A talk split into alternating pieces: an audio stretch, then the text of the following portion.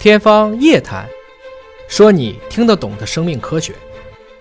欢迎收听今天的天方夜谭，我是大葱。今天呢，我们请到了深圳儿童医院血液肿瘤科的刘四喜主任，科普一下地贫治疗中造血干细胞移植的相关知识。刘主任你好，你好。很多家长和患儿呢，其实对于如何进行移植的操作过程是完全不了解的，只知道有这么一回事儿，有这么一个概念。那么，能不能稍微讲一下如何进行干细胞移植？对于干细胞移植，首先的话就是要采集干细胞，所以干细胞来源的话，目前是三种，一个是骨髓，一个是外周血造血干细胞，一个是脐带血。那么骨髓的采集的话呢，都讲究是一个无痛，所以我们一般在手术时进行一些骨髓采集。外周血造血干细胞现在是运用的越来越多，因为相对来说它的。手术是比较成熟的，而且呢，它是经过一台机器，不需要手术室，就相当于我们打一个静脉的一个针，当然这个针相对粗一点，然后呢，把针接上一台机器，通过离心的方法把我们所需要的这个干细胞给提炼出来，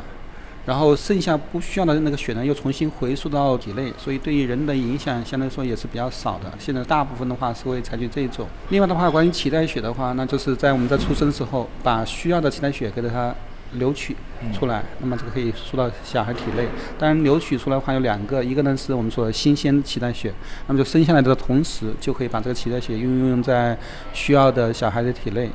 那么另外一个呢，就是有些时候呢是来自于脐血库的脐血，那个脐血的话是经过一些处理之后，相当于一个冻存的，在我们用的时候临时拿出来用的。那大概是这几种。那这三种的采集方式对于患儿的这个治疗过程中，会不会有不同的针对性呢？确实是这样的，这个要根据患者他的体重、他当时情况以及供者这双方面因素来决定。比如说，这个病人他只能找到一个我们所谓的非血缘的供者，那么非血缘的话，往往是来自于骨髓库，像中华骨髓库提供的都是外周血干细胞，那么这个就相当于没得选择。那么有一些的小孩子。他可能有所谓的亲缘的同胞兄弟，比如说她妈妈怀孕了，刚好怀孕的这个小孩跟她配上了这个全相合的，那么我们就可以采取在她出生的时候把这个脐带血留下来，然后在当天给她回输进去，所以这种选择方式也是非常好的一个选择。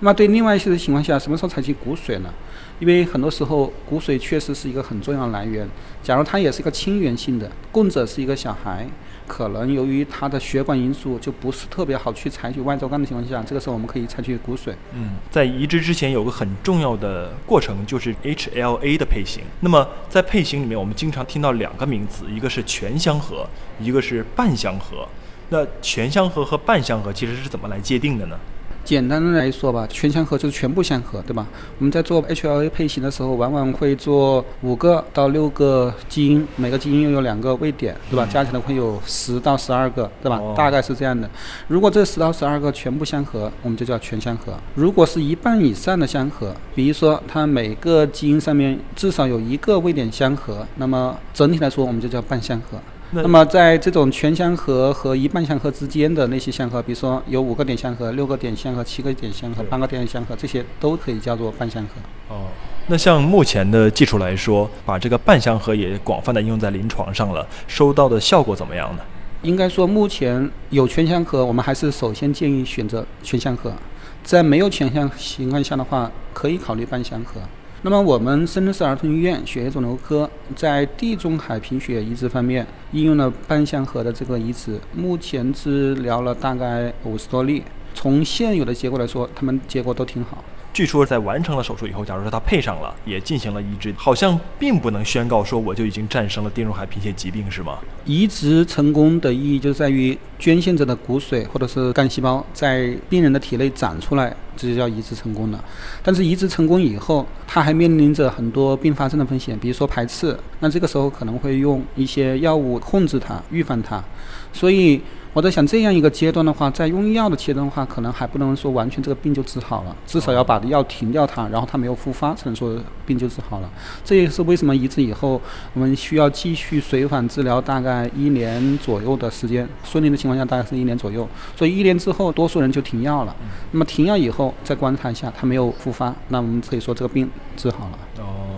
好像在这个移植过程中，孩子们会使用全身麻醉，是吗？对病人来说，移植过程中间不会使用全身麻醉。实际上，这个移植很简单，给他输干细胞的时候，就相当于我们打吊针一样的，通过打吊针的方式打到他的体内。你刚才说的这种全身麻醉，应该是在前面的话，因为呃，我们打吊针，平常的话是打了手，就比较普通的一个针。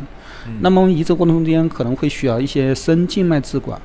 这种深静脉置管的时候呢，为了减轻小孩的痛苦，有些时候我们会安排在手术室进行。那么这个时候需要吗？全身麻醉。但是移植当天或者移植前后的那么几天都不是需要麻醉，只是针对这个插这一条深静脉置管。但是呢，很多人如果畏惧这个过程的话，当然也可以不用在麻醉下进行，那么清醒状态下也可以进行。只是说我们考虑到对患儿减轻他的痛苦的情况下，安排在手术室进行的话，实际上是更加人道一点的。好，那到目前为止啊，咱们对于这个地平的研究也有好几十年了。咱们在这个移植手术的操作过程当中，还有没有有待提高或者是有待发展的一些方面呢？移植的技术确实是比较繁多的，难度也是比较大的。在这个过程之间，它会面临着很多很多的问题，包括感染的问题，包括我们的移植部抗排宿主病的问题，还有其他的一些并发症，包括心脏、肝脏、肾脏，甚至皮肤啊、口腔黏膜啊、胃肠道。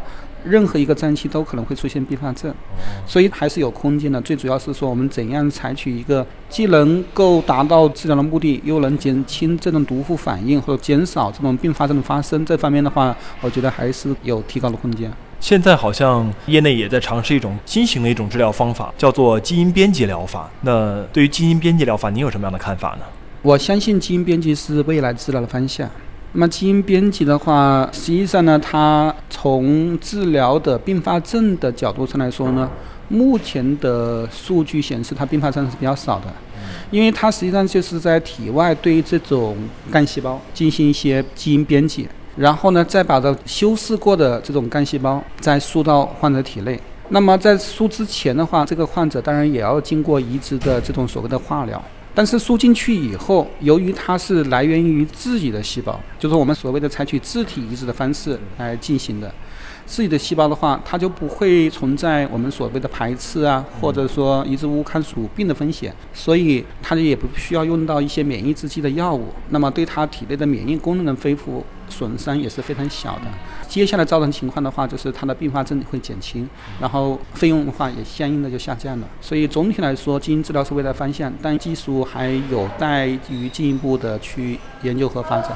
今天我们还获得了一个特别惊喜的消息，因为我们知道，在过去呢，包括在广西啊、广东地区，绝大多数的医院床位都很紧张，特别是对于地贫患儿所要建的移植舱，更是非常的紧俏。据说深圳儿童医院准备在这一方面下大的力度来进行一个大规模的建仓。您方便介绍一下这方面的情况吗？确实是这样的。目前我们儿童医院血液肿瘤科现在是十张移植舱，但是呢，远远不能满足病人的一些需求。那么，我们深圳市儿童医院的领导，包括我们的深圳市政府的一些领导，非常重视儿童健康这一块。大家都知道，深圳是一个移民城市，也是一个非常年轻的城市，这方面需求确实也非常多。所以在政府的支持下面的话呢，我们预计今年下半年的话就会扩建。预计扩建以后呢，会新增仓位大概是一十六间左右。那么接下来的话，我们的总仓位就会达到二十六间。这样的一个规模，应该说在国内的话属于领先的，而且确实可以对于患者来说减少这种